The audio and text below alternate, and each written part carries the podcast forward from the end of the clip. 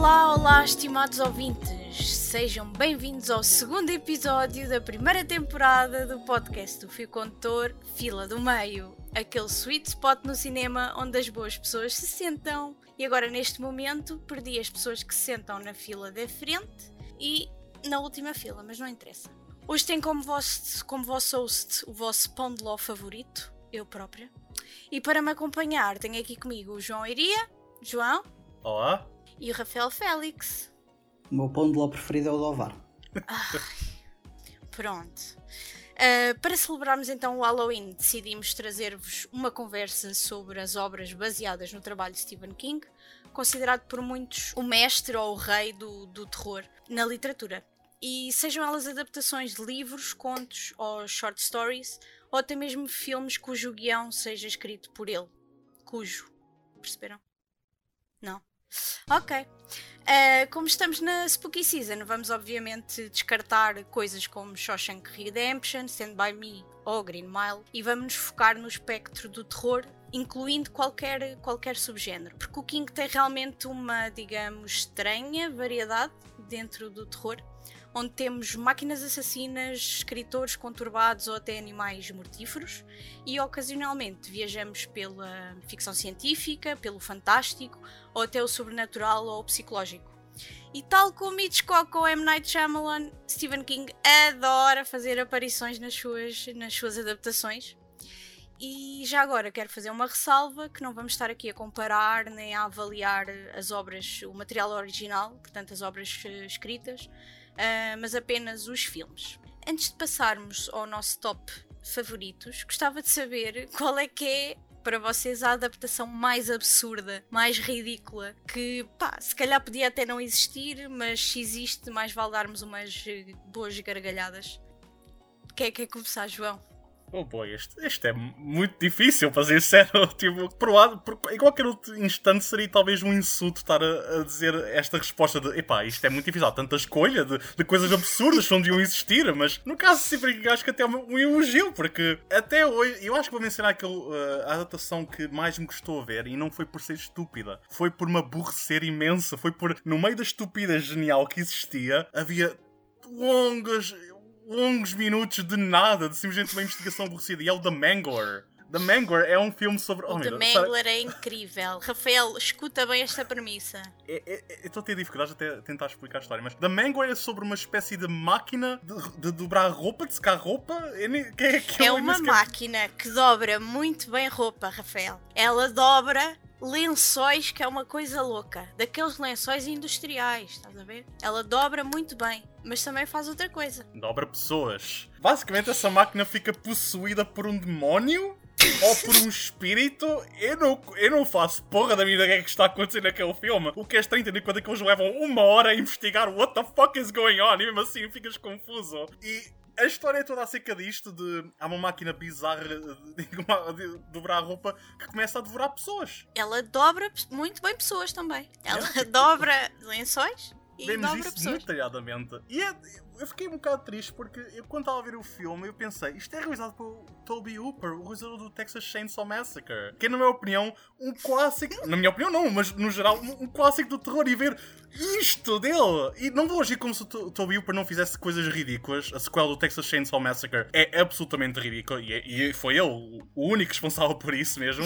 Mas este filme tem o, que eu acho que é o pior mesmo de, de todas as atuações do Severin, que é tem uma premissa absurda e ridícula, mas não toma uso disso, como certos filmes, como Sleepwalkers ou Maximum Overdrive, é simplesmente passa a maior parte do filme simplesmente um polícia mais o seu cunhado que tem e alguma polícia coisa. Que... esse, escuta bem, Rafael, polícia este, que é quem? Nada mais, nada menos que o senhor do uh, Silence of the Lambs o senhor assassino. Atenção! Consegues imaginar?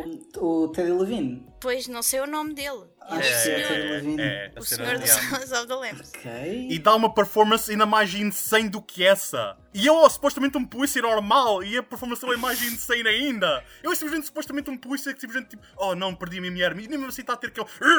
Fora assim, boé, tipo. É, é, é ridículo!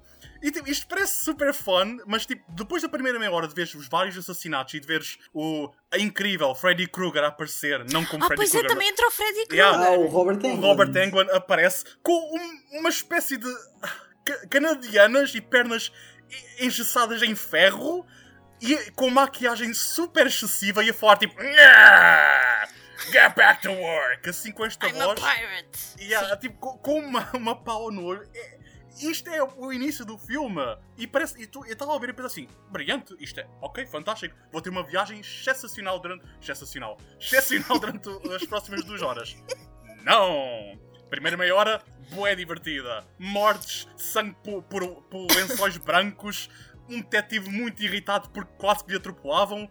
O Robert, o Freddy Krueger co- com aquelas coisas tudo fucking weird e simplesmente a dizer com, com uma voz super grossa e, e- e estranha. Lá está, eu acho que isso é um dos problemas das adaptações do Stephen King. Ou, ou eles acertam em cheio, tipo, no tom, porque podemos dizer se calhar que o Stephen King tem mecanofobia, uma coisa desse género, porque além dos escritores conturbados, também temos muita coisa sobre máquinas assassinas. E às vezes é muito difícil acertar no tom. Há uns que resultam, eh, nomeadamente Christine, para mim, é impecável. Agora, o The Mangler, aquela Ok. máquina e o, o Maximum Overdrive que eu queria falar também, não sei se viste, Rafael. Não. O, o Maximum Overdrive tem uma história interessante que é, primeiro, é o primeiro e último filme que o Stephen King decidiu, decidiu realizar. Aquilo correu tão bem, tão bem. Estavam todos tipo high on coke, to- toda a equipa. Aquilo, de- olha, foi incrível. Que até o diretor de fotografia, o que é que lhe aconteceu? Perdeu um olho durante a produção. Isto correu muito bem, muito bem. E o que é que nós temos no Maximum Overdrive? Temos, por exemplo, vending machines a mandar sumos, a mandar latas de sumos, a acertarem crianças a jogar futebol ao, som da ACDC. Estão a perceber o nível? E depois temos caminhões. Temos caminhões que comunicam através de buzina delas, através de piscar de luzes que são entendidos pelos humanos como código Morse e que eles entendem aquela merda, desculpem, e vão encher-lhes o depósito da gasolina. Vocês estão a entender o nível? Como é que paramos os caminhões assassinos? Simples, deixas ficar sem gasolina. E depois os humanos metem gasolina! What? Esta é a forma de os matar! Porquê que irias pôr gasolina nos, naquilo que está-te a matar? What the... What is going on? E para ti, há algum. Ah, e há outro que eu testei, desculpem lá que eu estive a rever, eu já tinha visto. E foi uma tortura ver aquilo outra vez, que é o Dreamcatchers. Ou Dreamcatcher. Oh, Epá, yeah, aquilo é Isso é o do Uns Lawrence bichos. Kasdan. É esse, não é? É o do Yeah, Lawrence do Lawrence Kasdan. Kasdan. Yeah. É sobre uns bichos que se metem pelo cu das pessoas e as pessoas peidam-se e, e, tipo é sangue por todo o lado e as pessoas já estão mortas mas estão-se a peidar e é tipo pá, Isso é- acontece, atenção, é biologicamente accurate. Claramente o Stephen King estava a ter um mau caso de Mas eu diarreia. vou-te explicar, elas já estão mortas há muito tempo. Elas estão mortas há muito tempo e estão a mandar sangue e bichos que parecem tipo larvas com dentes, com pinças. É Tipo, é, pena que as pessoas horrível. estejam só a ouvir isto e não a ver as tuas caras. É a pena de ser um formato sonoro. Porque existe muito conteúdo na cara que os meus colegas estão a fazer neste momento a descrever obras cinematográficas de Stephen King. Mas pronto, mas é bem estranho porque há coisas que funcionam mesmo muito bem, apesar de parecerem ridículas em, no papel, e depois há outras que é esta parvoíce, o Sleepwalkers, então aquilo é ridículo. Mas o Sleepwalkers é divertido. É, a cena é que o Sleepwalkers não para do início até ao fim. É ridículo Sim, sempre. É absurdo do, do primeiro Yeah. segundo ao último. E isso dá-lhe uma vantagem, porque o, o caso do Mangor é que tipo, tens o início bem divertido e depois simplesmente uma hora, tipo 45 minutos simplesmente de investigação bué aborrecida, e assim, I don't give a shit, eu- deixa- deixa-me ver a máquina matar mais pessoas. E depois no final, CGI da máquina a descer as escadas, não estou a gozar, Rafael, a máquina gigante de, de dobrar a roupa a descer as escadas em formato CGI com olhos vermelhos a tentar devorar a rapariga virgem. Porque aparentemente o sangue dela virgem é, é importante para ela, para a máquina continuar viva. Eu lamento, mas isto é extraordinário.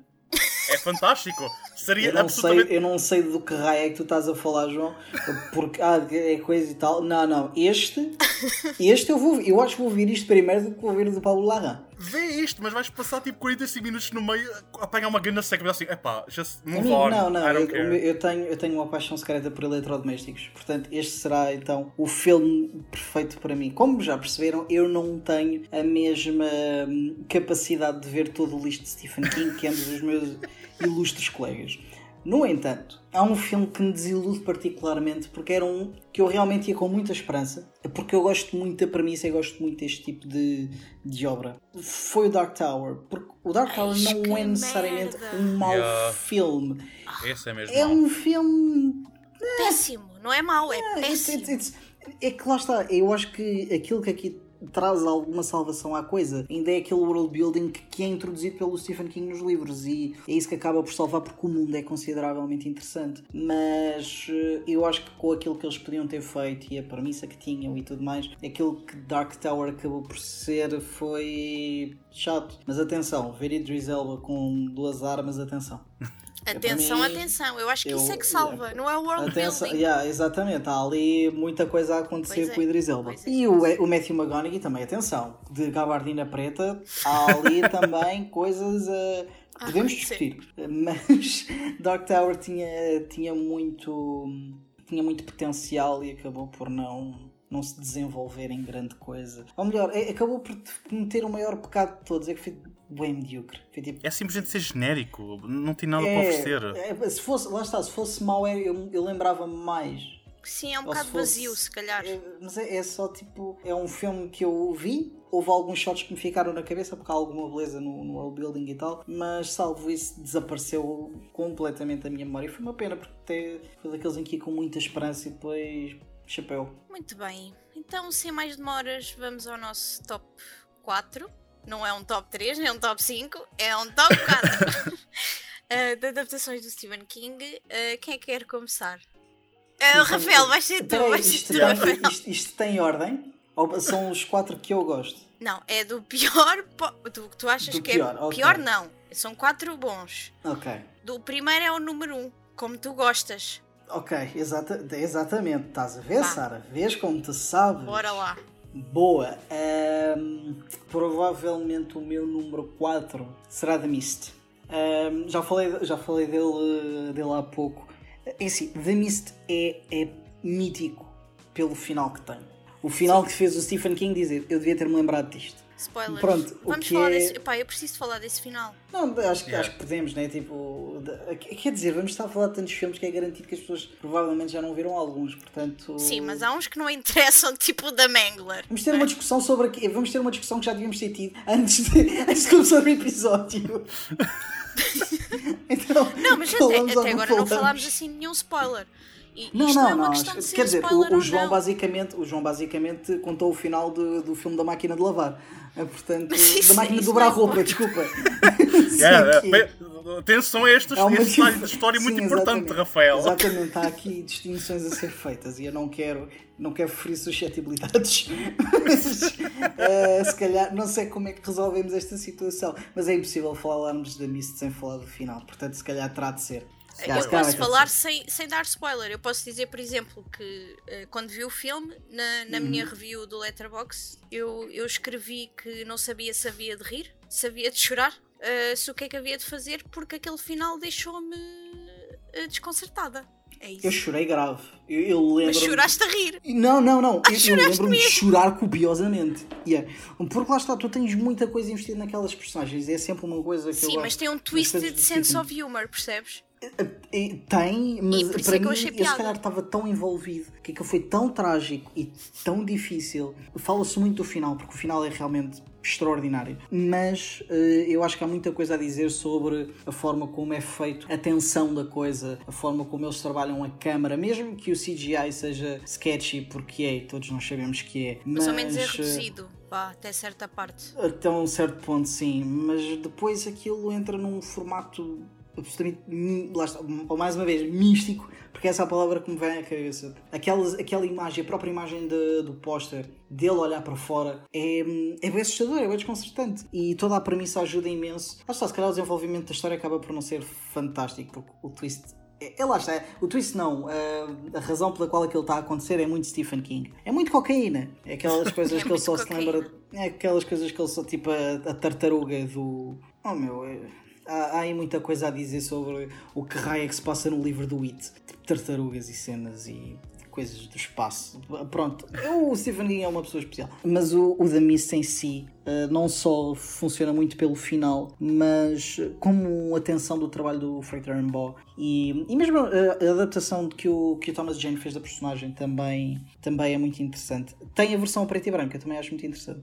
É difícil, é difícil de encontrar porque está num DVD, mas é giro. Muito bem, João, qual é o teu. Qual é a tua opinião sobre o Mist? Estava no teu top, não estava? Como tu, Sara, eu tinha um top aí com 10 filmes, just in case alguém fosse dizer algum dos meus filmes. Este era onde estava lá, por isso, perfeito, já está alto, posso dizer já outro. Mas, já, eu gosto bastante do Mist e acho que... É uma coisa que eu tenho andado a pensar, que eu agora tive a oportunidade de, o rever, mesmo para o podcast, que era... Será que o filme teria tido o mesmo impacto se não fosse por aquele final? Eu, durante algum tempo, questionei acerca disso, porque tudo aquilo que eu ouvi falar sobre o filme era sempre o final, final, final. Mas agora a rever, não, eu acho que o próprio filme em si está a crescer para aquele final. Porque isto foi uma coisa que só reparei agora, mas muito do filme é literalmente só um quase uma espécie de debate acerca de o pior da humanidade. Desde Sim, sim, aquela sim. espécie de momento em que as personagens tipo, juntam-se e perguntam tipo, ah, n- tipo, o que é que vai acontecer com aquela fanática? Ela está agora a reunir as pessoas, a acreditarem no que ela está a dizer, daqui a pouco vai começar a querer sacrificar crianças e whatever, que é o que basicamente mais ou menos ac- acontece. Existe até uma fala que ficou muito comigo, que é só passaram dois dias, já estamos a este ponto. Existe umas,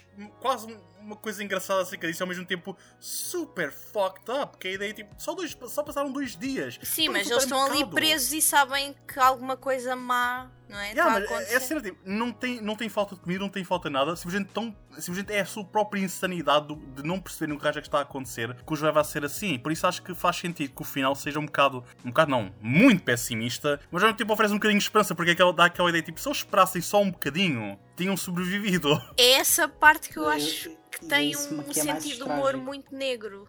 Yeah. E, e por isso é que eu fiquei na dúvida se isto era eh, dramático ou se era suposto ter piada. Ah, eu chorei também. Porque eu percebo que tu tenhas eh, chorado baba berrenho, Rafael, que aquilo é muito triste, muito pesado, as decisões que ele tem que tomar e não sei o quê. Mas assim que aquilo acontece, quando ele sai do carro e o nevoeiro se, se esbate e olha, surpresa. É, é pá, aquilo para mim é, é pá, é um sentido de humor. Pá, se calhar ele veio desse, dessa perspectiva e se calhar não é, mas a mim deu-me deu graça. Pronto, não sei. É, é daqueles poucos finais. É uma frase que nós usamos sempre que é eu não acredito que isto está a acontecer. Mas este é mesmo. É tipo, Yeah. todo, todo o build-up para aquele final é é muito complicado e tu esperas que ele vá ter eh, uma morte trágica ou difícil ou o que é que seja e depois aparece um carro militar. É tipo, ah, Pronto, Tá. agora já deste o spoiler mesmo todo final. Uma pessoa aqui a Yeah. conter-se. Tratar Bem, vamos disto. avançar, João. Vais Vamos, ter que tomar uma decisão. Uh, qual é o teu número 4? Bem, estamos aí por. Não exatamente nós gostamos menos, mas eh, talvez o menos favorito, right?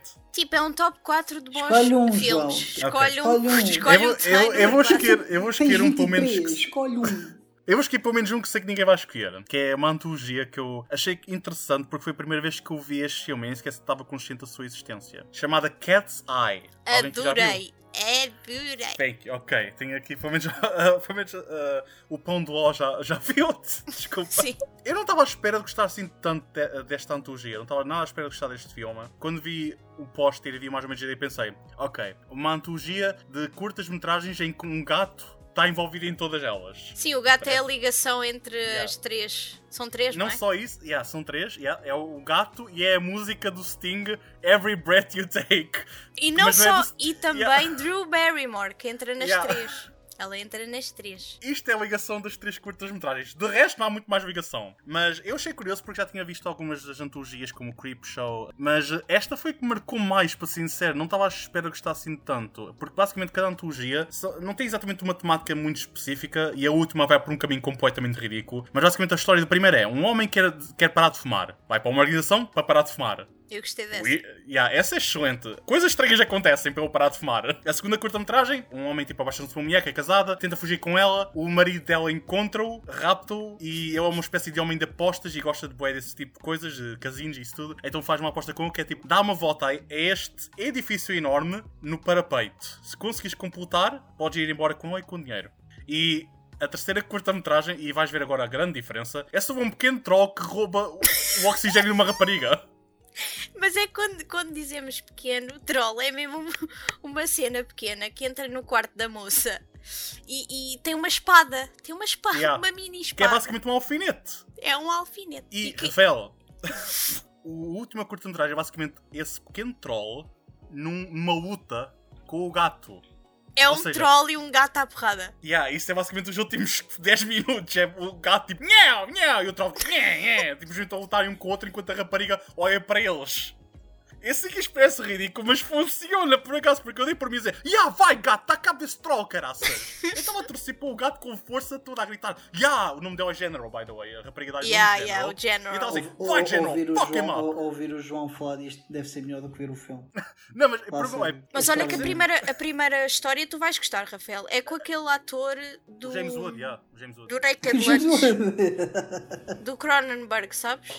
o do videodrama é o James Wood. É Yeah. esse mesmo, é com ele. yeah. Ele é o homem que quer deixar de fumar. também. Eu acho que todas as curtas são boas na sua própria maneira e a terceira vá, vai para o caminho ridículo, mas mesmo assim tem o nível de entretenimento. Mas as primeiras duas estão genuinamente boas. São tipo, não só arrepiantes, porque então eu tenho medo das alturas e a segunda curta está tão bem feita, os efeitos, os mate paintings e isso tudo estão mesmo incrivelmente bem feitos. Para um- para uma espécie de filme em que tu pensas isto são uma, três curtas-metragens jogadas por um gato, é chocante ver o, o nível de talento dos efeitos visuais deste, eh, deste, deste filme. Mas a segunda curta-metragem dei por mim durante aqueles, aquela meia hora em pânico. Sempre que eu estava a tentar passar por aquilo, eu estava tipo, oh meu Deus, não, não, não, sai daí, desiste, caga na mulher, vai-te embora pela tua segurança. Tipo, aquilo é assustador, caraças. Tipo, está tão bem feito. Tipo, é porque é quase curta, a curta-metragem toda é só ele tentar passar o parapeito daquele skyscraper todo. E a primeira curta, que é o homem a tentar parar de fumar, vai por um caminho meio só, mas tipo muito mais contido, que é mesmo muito criativo e tipo todas elas têm um elemento tipo de comédia co- misturado com terror que está mesmo muito bem feito. É surpreendente de todas as formas. É surpreendente pela qualidade de cada curta-metragem, pela forma como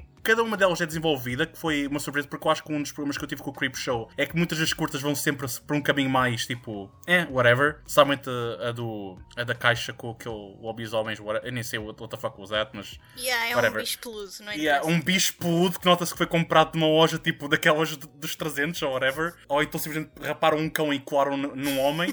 E o Cat's Eyes não é nada disso. O Cat's Eyes simplesmente tipo, cada curta-metragem oferece-me algo genuinamente interessante e compelling. Tu estás investido na história, estás investido nas personagens, estás investido em tudo. Bom, eu agora vou aproveitar para dizer o meu número 4, sem o Rafael estar a ouvir, acho eu. E espero que ele não tenha, nem, nem tu, João, no, no top. Isto vai gerar polémica. É o 1408. É, o meu número 4 é o 1408. E não significa isto que eu acho que seja o melhor filme do mundo, não é? Tem muitas falhas, mas é sobre, novamente, um, um escritor, que é o John Cusack, que está a um ou dois filmes de se tornar o Nicolas Cage número 2, porque ele já fez tanta porcaria, coitado. Mas depois tem, tem, tem às vezes estas performances que, que nos chamam a atenção. Até porque o 1408 depende quase única e exclusivamente do- da performance do John Cusack, eh, em que ele faz eh, o papel de um, de um escritor eh, que é irritante. Nós, à, à partida, não gostamos dele, particularmente. É, é cínico. Escreve sobre locais assombrados, mas não acredita que, que eles estão assom- assombrados. E acaba por se ver preso num, num quarto de hotel que de facto está assombrado. Ou então não, eh, será que é ele próprio que está, que está assombrado pelo seu passado? Ou será uma, uma mix do- das duas coisas? Não posso dizer que seja filme de domingo à tarde, mas se calhar é filme de sábado à noite, se calhar. E outra coisa interessante sobre o 1408 é fucking entertaining. É interessante ver a decadência de um homem, já, já quando vemos em Shining o, o papel do, do Jack Nicholson. É, é muito por aí, é, é um homem assombrado pelo, pelo seu passado, pela mulher e pela, pela filha, e que acaba por se ver preso ali sem ter escapatória. Eu não sei se isto estava ou não no vosso top, ou qual é a vossa opinião sobre o 1408 com o John Cusack. Uh, Diz-me então, João, o que é que tu achas? Surpreso por esta escolha? Muito surpreendido, Sara, por esta escolha, é verdade. Mas concordo absolutamente contigo, acho que é uma grande surpresa. Eu, infelizmente, não tive a oportunidade de rever, mas uh, é um filme que eu lembro-me de gostar mesmo bastante e apanhar-me surpresa por isso mesmo. E também pelo facto de John Cusack estar numa incrível performance e o facto de estarmos com ele desde o início até ao fim. Tipo, o filme está todo dependente dele e é uma performance muito emocional. Tu estás completamente investido na personagem também e na história. Eu vou sincero, o filme tem tantos finais alternativos. Sim, olha, era isso que já, eu ia dizer. Porque eu já nem sei qual é o final, não me lembro qual era do final sequer. O filme é baseado numa short story, nem sequer é, é num, num novel. E pelo que eu sei, o conto ou a história, tu começas logo com a personagem principal no hotel. Começa logo aí. E eles no filme tiveram que estender isso, né? Obviamente. Então tens toda aquela parte anterior em que se percebe que ele agora está sozinho, separado da mulher, que a filha morreu. E ele até vai a um.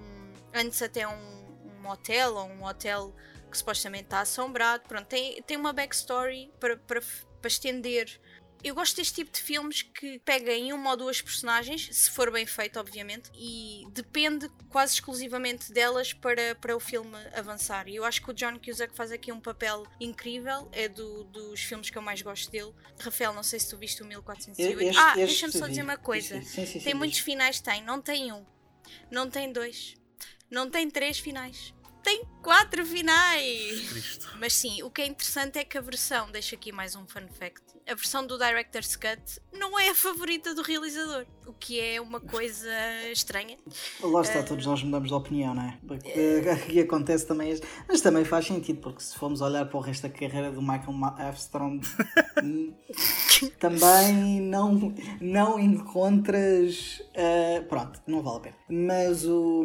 Yeah, pronto, acho que podemos todos concordar aqui. O John Cusack é fantástico neste filme. O que é uma coisa rara para ele, porque ele realmente não é das melhores coisas a andar por aí. Por isso é que hoje em dia não o vês em quase nada. Mas Sim, ele, nesse, ele, era o que eu estava a é dizer. É ele está a um ou dois filmes de ser o próximo Nicolas Cage. O Nicolas Cage número 2. Eia, não, não, não, não, não, não, não, não, vamos comparar isso. Não, não. Eu nem sequer, eu vou fingir que não ouvi isto. Nicolas Cage é um tesouro americano, caraças. O Nicolas Cage. tesouro. o Nicolas Cage é dos melhores atores da sua geração. Não estou a dizer que ele é mau ele ator, ter, estou a dizer os projetos contas. que eles às vezes escolhem. Tens que admitir, tens que admitir. Uma Sim, pessoa mas aqui, o John uma pessoa aqui, John eles escreveram aqui é um, um argumento que faz e mandaram para, para a caixa mais. de correio do Nicolas Cage por 50 paus. Ele vem cá a Portugal fazer. Mas ele vai dar o seu máximo. Mas, já, ele dá tudo. Ele deixa tudo em campo. Independentemente do filme que é, o Nicolas Cage deixa os dentes em campo. Está lá, tu, tu, tu, olhas para o John Cusack vá, olha, e mesmo para os filmes é maus dele, vá. Ele não é fantástico. Neste aqui, ele é muito bom. Eu, eu acho que este filme acaba por ser uma uma oportunidade um bocado desperdiçada também. Porque acho que é um filme que, embora tenha uma premissa interessante e um, um guião que até é brincalhão e tudo mais, porque faz ali coisas interessantes e mesmo a parte do fim é engraçada. Mas eu lembro-me perfeitamente da montagem me plenamente. No início é um bocado chata, é. Mas eu gosto da edição, por exemplo, de, do efeito que puseram nos fantasmas, por exemplo. Acho que é, é criativo. É muito. Mas eu está, é bué da clichê daquela altura, é, é muito anos não 2000. Acho, por acaso não acho. E acho eu... que a edição, a montagem, tem, tem coisas que não colam muito bem, principalmente na parte inicial. E além disso tem assim, tem jumpscares esquisitos também. Yeah, os jumpscares não são exatamente os melhores. Eu acho que... estão, estão no filme errado, porque a ideia do filme não é aquela, não estamos ali a fazer aquilo. Acho que uma coisa que, que se afastasse mais daquilo e se focasse mais no psicológico, de certa forma o filme também o faz, é. mas tenta ir por outros sítios que eu acho que é uma. Lá está, tinha de estar nas mãos, se calhar, de alguém com outro tipo de, de calibre para, para o fazer. Atenção, a realização do filme, it's fine mas acho que se calhar era uma, uma obra que precisava ali de uma mão, não vou dizer melhor, mas diferente. Uh, se calhar é mais, é mais por aí. Acaba por ser um filme mais medíocre do que aquilo que tinha de ser. Muito bem. Rafael, passamos ao teu número 3, por favor. O meu número 3 é um muito fácil, é, é Misery. Primeiro porque está naquele extraordinário período do, do Rob Reiner. Toda a gente fala do Spielberg, toda a gente fala de Francis Ford Coppola, toda a gente fala de toda a gente. O Rob Reiner é o herói dos anos 80. Aquele gajo, tudo aquilo que tocava era o. Ele, ele fez também o Stand By Me. Ele Outra... fez também o Stand By Me. O, o Rob Reiner é, é daqueles gajos que ninguém percebe muito bem o que é que lhe aconteceu. Porque aquilo que ele fez neste período e aquilo que ele vem a fazer desde aí é um mistério para mim. Eu adoro Rob Reiner, pelo menos aquele período do Rob Reiner. E o, o Misery. Primeiro, foi-lhe dedicado um episódio do Family Guy. E voltamos ao Family Guy. Portanto, só aí é, há, há essa parte de de interessante. Mas o Misery para o filme que é e com a premissa que tem, que é, é, é bué creepy, mas ao mesmo tempo aquilo que o Rob Reiner faz também é um bocado brincalhão, porque há bué overacting e mesmo algumas situações de, de filmmaking. Eu acho o filme bué... bastante engraçado tem suspense, obviamente, e é aterrorizante, parte do terror eh, físico e psicológico, não é? Mas, mas é bastante engraçado. É, mas para mim aquilo que funciona e por nome é, é, lá está. Os dois géneros que, estão, que são mais parecidos e são mais difíceis de colocar juntos é o humor e terror, porque funcionam exatamente da mesma forma, mas em polos completamente opostos. E aquilo que o Rob Reiner faz aqui é consegue-me fazer rir e ao mesmo tempo eu estou a grunhir com o gajo. Eu juro-te que eu nunca mais me vou esquecer da cena dos pés. Porque aquilo fica. O som. Yeah. o, o, facto o som. De, o facto de tudo aquilo ser calmamente montado e de ser muito metódico. E tá, ela está bem da calma. E está tudo ok.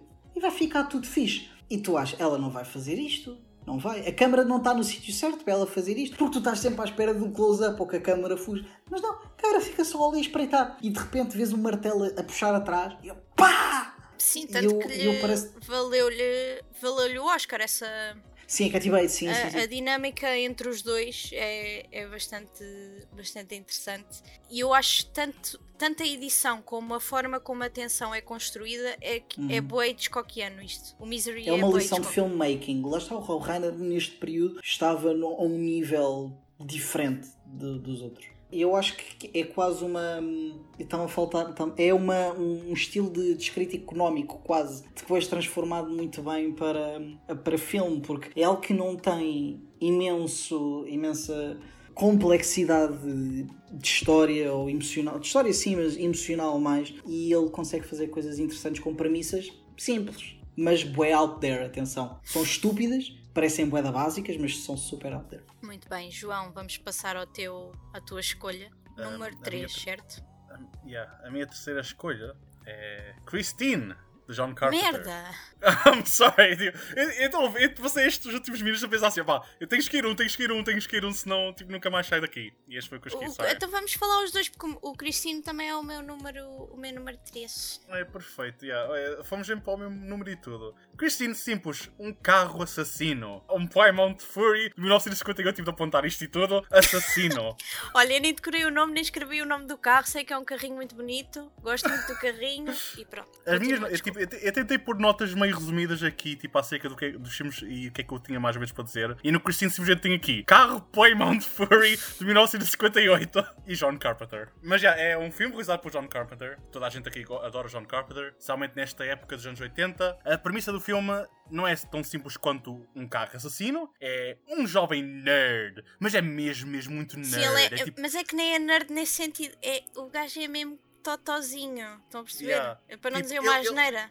Ele, ele não sabe andar anda com tipo descalço e tipo tropeça facilmente, tipo, mais nerd possível em termos de estereótipos. E o seu melhor amigo, eis uma surpresa e um twist agradável nos anos 80, é um desportista!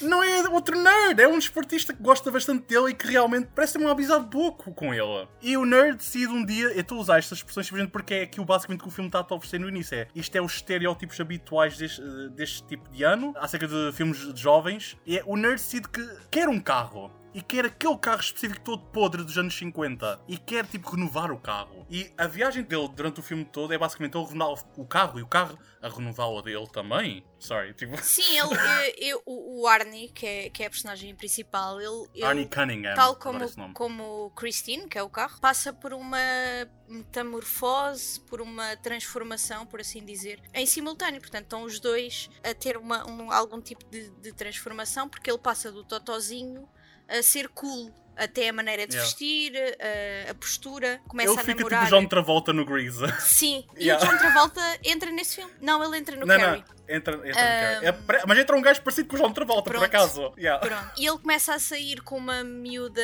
gira. E o que é que acontece? É agora que isto entra no Stephen King. Ele começa a namorar com uma miúda gira, o carro já está todo renovado. E o que é que acontece? O carro que é a Christine, fica com ciúmes. Portanto, isto no papel parece absurdo.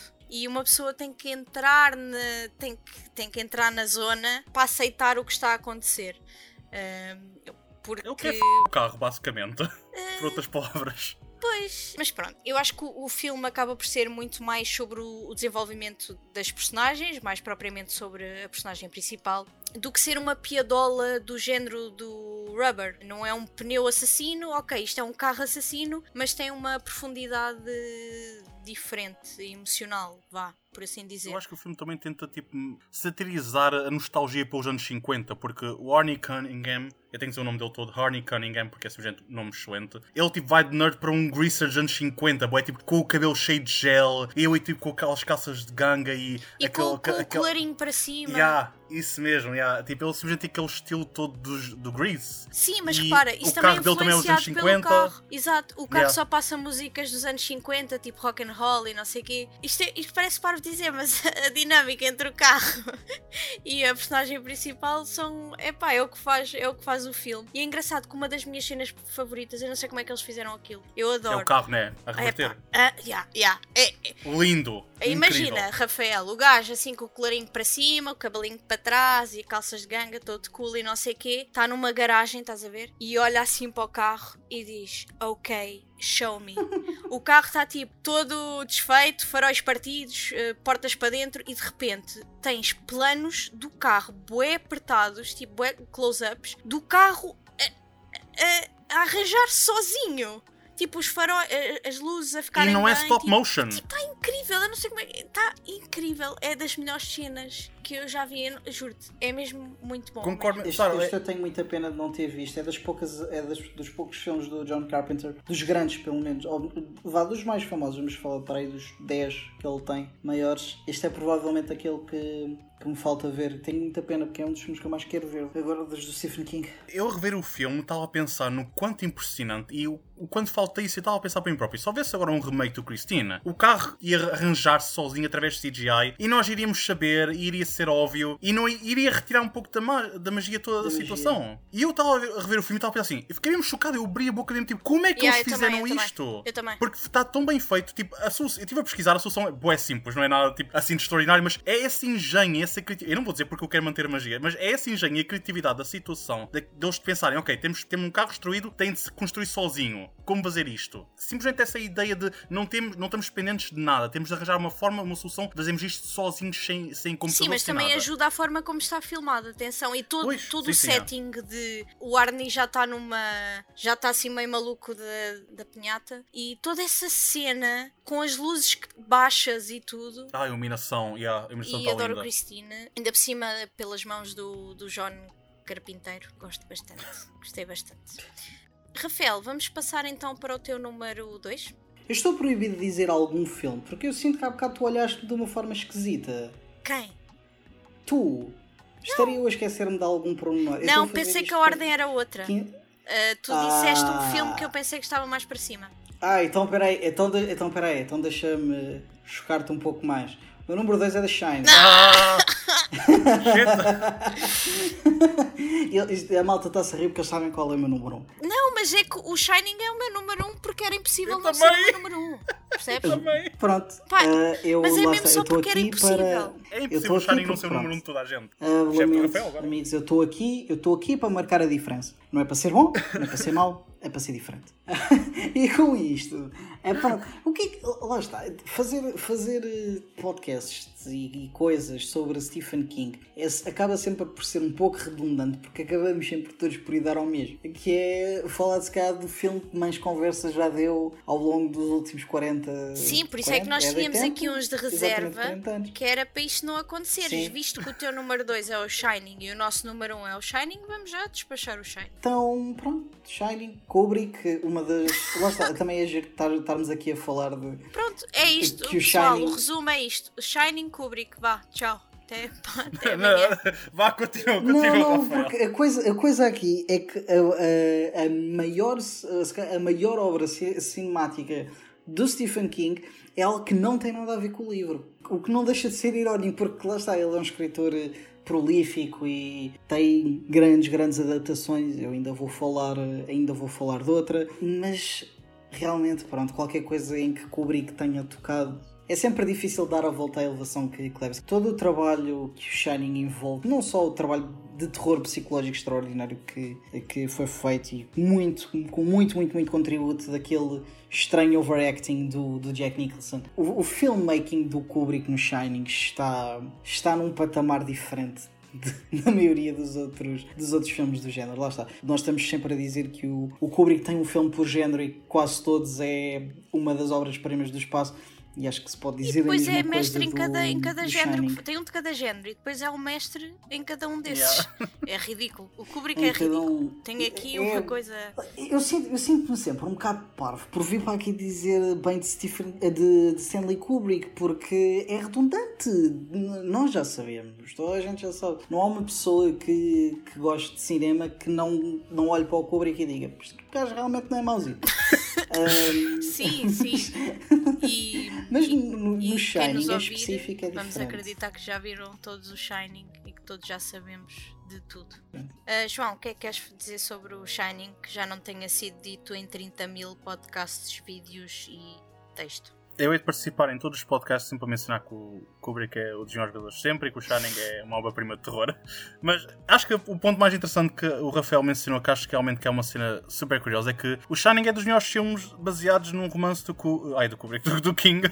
E é supostamente o filme, a adaptação eu mais odeia, uma que ele tem uma raiva enorme e é supostamente a pior adaptação de todas no sentido tipo em que o Kubrick simplesmente tipo, olhou para aquilo e pensou não, não, não, adeus, vou fazer as minhas próprias cenas. Yeah. Não, não, fuck this shit. Eu, vou, eu tenho, I got my own things. Mas tipo, eu acho que isso acaba por representar muito bem a ideia que eu acho que é uma coisa que muitas pessoas têm de ter noção quando pensam acerca de uma adaptação, que é o livro muitas vezes não vai ser traduzido da mesma maneira para o cinema, porque há certas coisas que não podem ser bem traduzidas. E o maior exemplo que pode existir acerca do Shining é que o Stephen King fez uma série do Shining fiel ao seu livro e é bad. Isso foi muito só má. pa, foi para televisão, né? É mesmo série. Foi para a televisão. É, yeah, yeah. É, é é sim, mesmo sim. muito má, caraças. E quando eu vi isso pensei, nope, o Kubrick tinha razão em mandar muito isto para o lixo, porque há certas coisas que simplesmente não funcionam bem na tradução, na adaptação. E quando uma pessoa está a fazer uma adaptação de algo, tem sempre ter isso em conta, tem sempre ter em conta que há certas coisas que simplesmente ficam melhor no cinema se forem traduzidas de uma maneira diferente. É tipo, tu não podes trazer uma expressão com as mesmas palavras para outra língua. Tens de usar outra forma de expressão semelhante dessa própria língua para eles conseguirem perceber. Tu se a palavra cocó e vires um cocó, vais ter duas reações completamente diferentes, possi- possivelmente. Não sei, foi a primeira coisa que me veio à cabeça, peço desculpa, mas a ideia é esta, né? Tipo, acho que é essencial perceber um bocadinho que o Shining não, é, não pode ser o único exemplo que foge à regra. Em termos de adaptações, temos de estar sempre conscientes que muito vai, não pode ser traduzido exatamente igual, não pode ser adaptado palavra por palavra. Ai, vai haver muita coisa que tem de ser alterada para funcionar no cinema. Mas eu, acho que ele, que ele não gostou, diz que é a pior adaptação, ok? Pode ser a pior adaptação no sentido de não ser tão fiel ao livro como outras adaptações, mas eu acho que é pelo seu lado, lá está, como eu mencionei há bocado, ele gosta muito de dar os seus cameos. Eh, nos filmes e acho que é um bocado o seu lado egocêntrico a, falta. falar, não é? É um Diga-se de passagem, não lhe falta ego. E acho. Pronto, ridículo um gajo que realizou o Maximum Overdrive dizer que o Shining não vale nada, não é? Mas pronto, isso é só a minha Oh, Sara, preciso fazer-te uma pergunta. Diz. Me lembrei agora ao ouvir esta extraordinária conversa. Tu achas que o The Shining devia ter outro nome que não The Shining, dado que não tem nada a ver com o livro? Ah, Isso é por causa de Suspiria, né? Pronto, Eu ok. já Eu sabia. quero resposta à minha pergunta. Já, já sabia o que tu ias Quero resposta à minha pergunta, Sara Ló. Ah, Tenho que pensar sobre o assunto. Pois, tens, tens. Eu, eu também acho que tens. A repensar principalmente a forma como abordas uma das obras-primas do último século, Sim, que é o opa, Suspiro olha, ouve lá, se, se o Shining não se Não, chamasse não, não, vou- Shining não, não, não ias e pensar na chamasse não ias o- pensar o Cocó situação. a, a, Não ias o pensar? Totó a Então cagar vai no pensar. deserto Vai ia ser pensar. um filme Sara bom na mesma. Está calado, estás a falar por cima de mim. Sara Ló. Sara Ló. A pessoa que vai editar não vai gostar do teu comportamento nesta altura. Portanto, vais-te comportar Posso e vamos falar? seguir em frente. Posso falar? Vamos? Olha, assim, frente, esse, o esse podcast coisa do vai longe. Suspiria, nós temos que fazer um vídeo com os dois filmes, tipo o original e o coisa. Porque senão nunca mais temos aqui hoje. Ah, sim, vai fazer uma diferença quando vamos estar aqui 4 horas a discutir. Vá, vá, vá que já vai O longe. episódio mais longo. Vá. Ai, Uh, vamos tu, passar então, cala-te. Ah, não. Ei, caralho. Eu não, é assim, eu não vou dizer mais nada do que não se tenha dito já sobre o Shining. É um dos meus filmes favoritos de sempre. Uh, há bocado o que vocês disseram sobre Misery, eu uh, vou aplicar aqui, que é uma mestria em filmmaking e em tudo e mais, e de acting também. Vamos lá. Qual é o teu número 2, João? Ok. Tendo em conta que o Shining já foi mencionado e que era o meu número 1, um, vou retirar o Shining do meu número 1. Um. Não, não vais, que isto já vai longo. O número 1 um já foi, é Ah, o. Shining. Ok, então. Quero um número ok, 2 e fechamos. ok. Espera, fechamos então, com o Rafael, mas pronto. Claro fechamos. ah, Vá. então, basicamente, o meu número 2 é o Carrie, claramente. Mas também é o Eu, pronto, olha, vês, despachamos agora aqui. O Carrie é o meu número 2 também. Foi Vá. mencionado no início, eu mencionei que foi o primeiro filme. Uh, aliás, o primeiro por acaso foi o The Green Mile, mas este foi o primeiro terror que eu vi do Stephen King. Carrie! Adoro Carrie! É, é um filme que ao rever penso, percebi mesmo que tinha uma paixão enorme por este filme e é muito influente daquilo que eu quero fazer. Acho que representa também o Stephen King da melhor forma, que é o absurdo e ridículo, o campiness. Com o sério, intenso e mesmo muito assustador. E acho que o Carrie vive nesse, nesse espaço entre os, dois, uh, entre os dois meios de uma forma incrível. Em termos de acting, é absolutamente extraordinário. Em termos de aquele final, vive para sempre no cinema. E a cena é esta, tipo, vá, o Brian De Palma é um realizador muito complicado de falar. Porque Sim. existe muito talento lá. Sim, sim, ele não encara o 880 como uma expressão, ele encara isso como uma sugestão do que fazer. E ele é um típico realizador em que, vá, longe de mim acusar o Brian De Palma de ter muito male gaze nos seus filmes. Uh, Eu este começa nunca logo, faria este é logo na Este é abertura. logo. Este é logo, Neste- assim, tal. o, o Carrie tem tantas vaginas logo no início que devia ter um lugar, um espaço só para si próprio nos créditos finais. É logo so much nudity e bueno diz logo no início. Mas por acaso, vai, não vou defender esse aspecto porque realmente o Brian Da Palma abusa imenso do belo gaze neste filme, mas acho que faz sentido até neste filme porque é um filme que cuida muito com a sexualidade. Pois era isso que eu te ia perguntar, por acaso, se achavas que esse início fazia sentido, no sentido em que, se retirasse isso, imagina, ele podia ter filmado aquilo de outra maneira, obviamente. Sim, yeah, isso sim, yeah, isso, que aqueles toques são muito, obviamente, é tipo de uma pessoa que, yes, nudez! tipo, Portanto, eh, será que era necessário?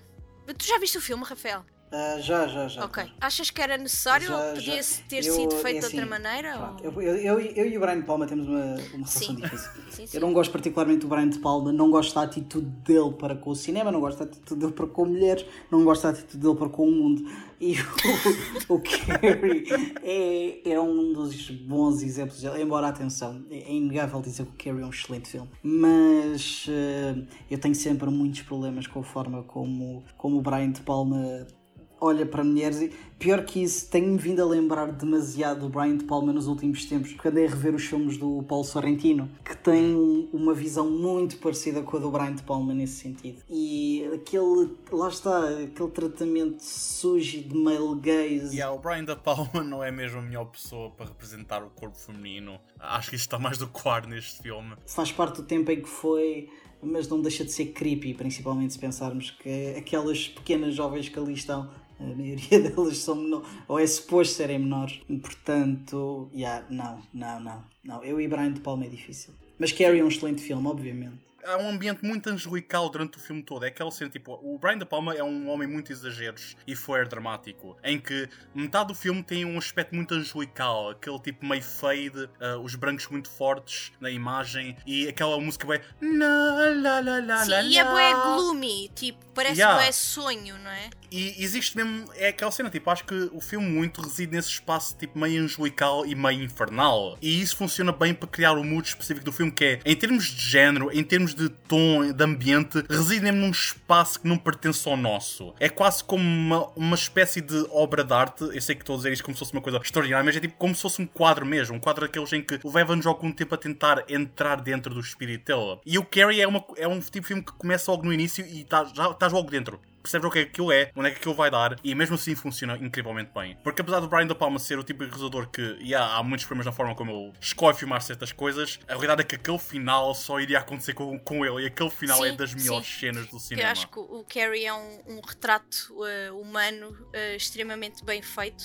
e real. Vá. Tu estavas a falar do angelical e do, e do infernal, e estávamos a falar da questão do sonho e desse ambiente ou desse espaço que parece que não é nosso, não é? Mas eu acho que aquilo tu ganhas muita empatia com aquilo que está a acontecer à, à, à Carrie, porque aquilo começa basicamente como um teen drama, tipo, não é propriamente terror nesse sentido. Obviamente que o final é tipo absurdo, mas tens. Há um argumento a ser feito que o maior terror é a ansiedade adolescente. É, é, yeah. e é. E aqui neste nice. caso é Boa, porque Rafael. sabemos logo inicialmente que a Carrie tem poderes de telekinese, não é? Mas o que nós vemos mais é ela a sofrer por bullying na escola, é ela a sofrer em casa pelas mãos da mãe, que é a Piper Laurie, oh. que faz uma vilã que eu nunca vi.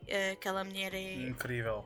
E olha, pronto, ok, é aterrorizante nesse sentido, não é? No sentido real da coisa. E muito devido àquilo que tu estavas a falar, da, da questão do, da repressão sexual, do fanatismo religioso. E então tu o que tu queres é que a Carrie, coitadinha, seja feliz, não é? E tu, ao o início, ela passar por tanta coisa má, por tanta dor, tu depois há ali um, uma espécie de interlúdio de esperança, que é quando ela vai ao, ao baile com yeah. o rapaz da escola, e tu pensas: oh meu Deus, tão querido, tão querido, mas há uma coisa que não vai correr bem, não vai correr bem, não vai correr bem. E depois os visuais dessa cena da festa, para mim, é incrível. E começa logo, antes dessa parte que tu estavas a falar, mesmo final, final começa logo quando eles estão a dançar. Eu acho super interessante. Ah, a câmera a rodopiar sem parar. Eles a dançarem os dois para um lado, a câmera a rodar à volta deles para outro, e tu nessa cena é, fica bué tempo, mas a, a câmera vai começando a ficar tipo, mais rápido, mais rápido, quase como se fosse fora de controle, e está a deixar depois ao espectador essa ânsia Estás a ver? De que alguma yeah. coisa está a correr demasiado bem, alguma coisa vai correr mal, mas tu não queres que, que, corra mal, coitada da rapariga. E depois tens aquela cena que vai ficar para sempre na história do terror, porque tens uma miúda magrinha, franzina, tipo loirinha, vá, ruiva, com os olhos tipo azuis, bué, uh, efusivos, não é? E de repente, ainda por cima ela está vestida com tons claros e de repente leva com um balde de, de sangue de porco ou whatever. E aquela, aquele contraste entre parece que está tudo, vai tudo correr bem, tudo bonito e de repente tens ali pá, aqueles olhos dela, tipo, enormes, ela toda coberta de sangue, e depois o Brian de Palma o que é que faz? Pumba, split screens, assim, tal, tal, tal, tal. Tipo, uma pessoa fica bué ansiosa a ver aquilo. É, é, é mesmo tipo, incrível. O final todo é, é basicamente a cena incrível. É que a partir da meia hora do filme, a partir do momento em que ele pede para ir ao bar de finalistas, já sabes que é que os outros estão a planear alguma coisa. A partir daí é um build-up enorme para o final. E tipo, isto é bué arriscado. É muito arriscado criar um build-up logo, nem sequer a meio do filme. Logo no início do filme, estás a criar um build-up para o final e acertares completamente. Isto é uma confiança de um homem que obviamente devia estar sob também muito efeito de cocaína nos 70. Porque, tipo, Nunca aquele... faltou confiança ao Brian de Palma. Sim, isso é verdade. Outra coisa que se pode dizer é outro homem, tal e qual como Stephen King, não tem problema nenhum em, achar, em dizer o que acha sobre ele mesmo. Mas este caso funciona tão bem por causa do final. Eu acho que o final é um daqueles que tipo, certifica este filme como na minha opinião, claro, um clássico terror. A cara dela, eu desde criança, desde que eu vi este filme, que nunca parei de uh, pensar na frase They're all gonna laugh at you! They're all gonna laugh at you! Isso ficou-me na mente completamente, caraças. Mas não é só isso, é como estavas a mencionar, Sarah, é que o filme criou algo empatia perante a Carrie logo no início. A Cissy Spacek é, é uma excelente atriz, acho que dá uma performance absolutamente incrível. Quando vejo ela ter o período e depois quando ela chega a casa e a mãe dela fica tipo, isso é o pecado. E ganda chapada que lhe dá, tipo, tal.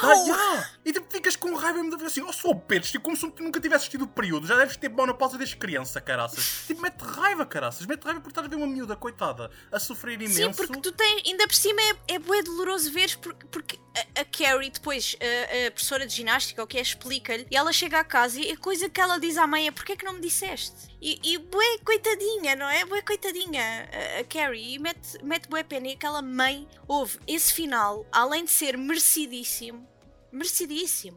Eu estava a torcer, ainda bem que morreram todos, pá, e mata a mãe e mata toda a gente, pá. Porra, filhos da mãe, olha, é isso.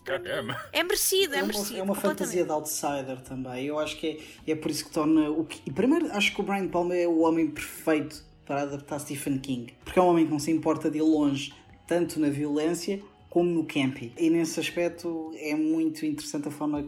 O facto de ser ele a agarrar no, no Carrie mas é, é, um daqueles filmes é um, que tem muito mais coração do que a maioria dos filmes do, do Brian de Palma tem.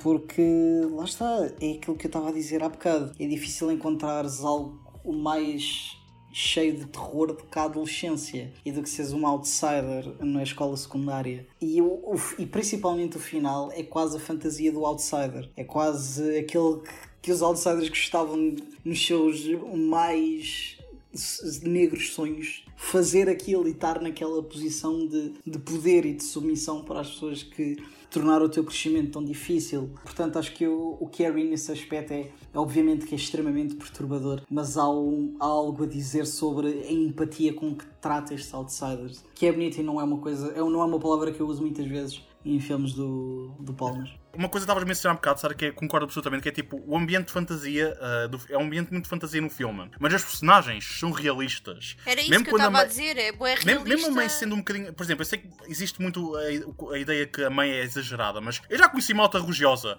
a mãe não é exagerada. Mas a cena é essa, assim. tipo, mesmo o ambiente fantasioso, as personagens continuam realistas e é isso que cria, e é isso que cria o, o passo para tu entrares no mundo. E o Carrie para mim é extraordinário. Eu tenho uma paixão por este filme e cada ano passa fico com uma paixão maior. Muito bem. Bem, visto que o nosso número 1 já foi revelado, uh, sou, eu, sou eu, sou eu, sou eu, sou eu, sou eu, do sou Rafael. Eu.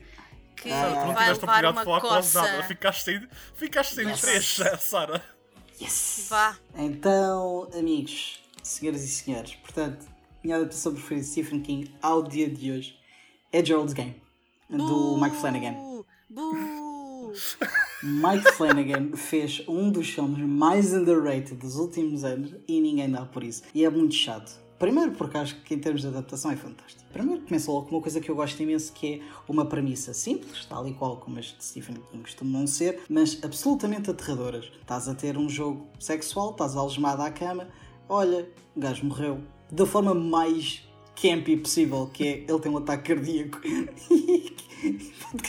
e fica ali, pronto, fica estarrecido no chão. Melhor ainda, é, uma, é daqueles filmes em que tem a cameo do Bruce Greenwood, que é sempre assim. O Bruce Greenwood tem imensas destas personagens que estão lá tipo 5 minutos, porque ele é charmoso, e pronto, e depois é a cara de Gugino a fazer uh, coisas extraordinárias. O Mike Flanagan, desde que fez uh, Gerald's Game, teve um, um, boost na carreira fantástico. Acho, acho que Blind Manor e Haunting of Hill House, por muito coisas interessantes que tenham, passam um bocado ao lado e Doctor Sleep seria sempre difícil, embora acho que tenha feito muitas coisas boas com ele. Mas Gerald's Game, para mim, funciona pela simplicidade da, da premissa, pelo assustador que é, com muito pouco, com muito, muito pouco. O Mike Flanagan Uh, trabalha ali muito limitado com algumas cenas de, de flashback uh, que tem um bocado aqueles tons visuais esquisitos que o Mike Flanagan, quando digo esquisitos não é no bom sentido, que o Mike Flanagan costuma usar e que eu não gosto particularmente, mas salvo esses uh, os visuais desses, desses flashbacks. Gerald's Game é, São bem berrantes. cria cria uma. Sim, sim, às vezes são berrantes, mas é mais no sentido de, do tipo de iluminação que usam. Mas se tu fores a ver tipo o tom de cor é tudo incrivelmente morto. Menos em Gerald's Game. Gerald's Game, principalmente quando, quanto mais para o fim vai, mais absurdo o visual vai ficando. E, e o Gerald's Game funciona porque é, deixa muito tenso, com praticamente nada a acontecer. Pequenas coisas, além disso, tem cenas que são quase de vomitar. De coisas muito simples, mas que em termos de, de dor e de gore corporal tem um efeito muito estranho. E para mim, muitas pessoas detestam o final do Gerald's Game. Pois, eu ia dizer, antes de falares do final, filho, deixa-me comentar. Não, não, mas é eu, só, eu, eu não vou dizer uh, do final em específico, eu só acho que este, este, final tem de ser visto de uma forma que eu. Acho que a maioria das pessoas que vê isto não é, não, é, não é que não seja óbvio, mas eu acho que funciona tão bem. Mas diz-me, Sara, diz-me. Guarda esse. Salva. Guarda, guarda frise nesse claro. pensamento. Eu só queria Sim. dizer que é engraçado que Geralt's Game é, é, conhecido como o pior, um dos piores trabalhos do Stephen King. Uh, e é engraçado que é considerado, como podem ver, estimados ouvintes, uma das melhores adaptações. E eu acho que funciona muito bem como character study. Carla. Gugino. Gugino. Epá, faz um, um dos melhores papéis que eu já vi dela, na, na minha, na minha opinião. Mas lá está, daí a dizer para agarrar esse pensamento, porque o final é terrível. Não é, não. É terrível. É terrível. É Portanto, genial. era isto que eu tinha a dizer sobre Gerald's Game. Podes continuar? Um, João, queres falar do final de Gerald's Game? É assim, eu não tenho a mesma raiva que a Sara tem pelo final e não tenho okay, o mesmo amor que tu tens pelo final. Eu estou pelo meio. Yeah. Primeiro, uh, o final de Gerald's Game faz-te repensar todo o filme. Pronto, ponto prévio, fantástico, funciona muito bem nesse aspecto. Depois, dá-me uma coisa que eu adorei e que às vezes faz alguma falta no meio de todo aquele campiness que o, que o Stephen King tem. É que muitos dos monstros são realmente humanos. E às vezes isso perde-se um bocado no, no Stephen King, eh, porque no meio de, do sonho e da fantasia e do campy, uh, às vezes fazem falta trabalhos como, por exemplo, o Carrie, que vai, embora vá muito longe no campiness, também é muito sobre os monstros são humanos. E a forma como o Gerald's Game leva-te para tu pensares que ok, isto vai ter um twist sobrenatural ou o que quer que seja, leva-te pela mão o filme todo e depois no fim tira-te o tapete e torna tudo se calhar ainda mais creepy. Para mim fica mais creepy imaginar que aquilo foi tudo feito, agora lá está o spoiler, por uma pessoa é muito desconfortável. E eu lembro-me de ver o filme, não sabia, obviamente o final na altura, entretanto já te falhei, mas entretanto na altura não sabia mesmo nada da adaptação do, do livro original, peço desculpa. A sensação que eu ali tive foi tudo aquilo que o Mike Flanagan fez de bem ali é aquilo que lhe tem faltado desde essa altura. Que é conseguir tornar as premissas que ele tem, que são sempre muito, muito interessantes, em coisas mais palpáveis e mais interessantes e mais fortes no final, porque eu acho que o final de Bly Manor é consistente, mas não é fantástico. Acho que o final de Hill House é muito mais fraco do que o início. É acho sim, que Dr. Rafael, Sleep eu também gostava muito de falar de outros realizadores. Mas, mas, mas, não. mas, mas, mas uh, o Mike Flanagan aqui uh, acho difícil que ele alguma vez vá fazer algo tão bom e, e tão mal visto, infelizmente, do que Joel's Game. Incrível. Eu adoro este filme. Muito bem. Uh, opa, olha, se calhar vamos terminar por aqui, que eu estou aflita para ir fazer xixi. Desculpem lá. Uh, ficamos por aqui neste episódio, já sabem. Gostaram, meninos? Eu peço imensa desculpa se javardei. Devo ter javardado, devo ter explicado coisas muito mal, mas Não. tenho 16 horas em cima. Portanto, lamento imenso. Não foi isso que eu perguntei. Perguntei se O próximo será melhor. Eu disse, lá está, não gostei muito, o próximo será melhor. Além disso, estive com dois especialistas de Stephen King, eu sou um pouco abaixo de medíocre. Pronto, João, gostaste? É, tiveste, tiveste bem, Rafael. Tipo, yeah, diverti-me para caraças. Qualquer momento em que eu possa explicar a história do The Mangor, para mim é tipo, yes, all good. Ficamos satisfeitos. Yeah. Um, então pronto, maltinho, olha, vamos ficar por aqui. Espero que tenham gostado. Obrigada àqueles que permaneceram e ouviram isto até ao fim. Uh, Sigam-nos na, nas redes sociais. No Instagram, no Facebook, no Twitter, no YouTube, em todo o lado e mais algum. Vejam o nosso site e digam-nos nos comentários qual é a vossa adaptação preferida do Stephen King. Podem concordar connosco ou não, podem falar-nos de filmes que nem sequer mencionamos. Estejam à vontade para falar connosco, porque isto também é para vocês, como diz o nosso caro Rafael. Portanto, esqueci-me de uma coisa. Passagem. Patreon. O Patreon! Vamos ter uma versão estendida deste podcast no Patreon. Portanto, quem nos estiver a ouvir no Patreon, isto vai ser parvo. Um, se nos quiserem apoiar a ver conteúdos exclusivos ou terem early access a algumas, algumas coisas nossas, façam o obsequio, se faz favor. Muito obrigada a todos e até à próxima. Digam adeus, meninos. Adeus, pessoas. Bye!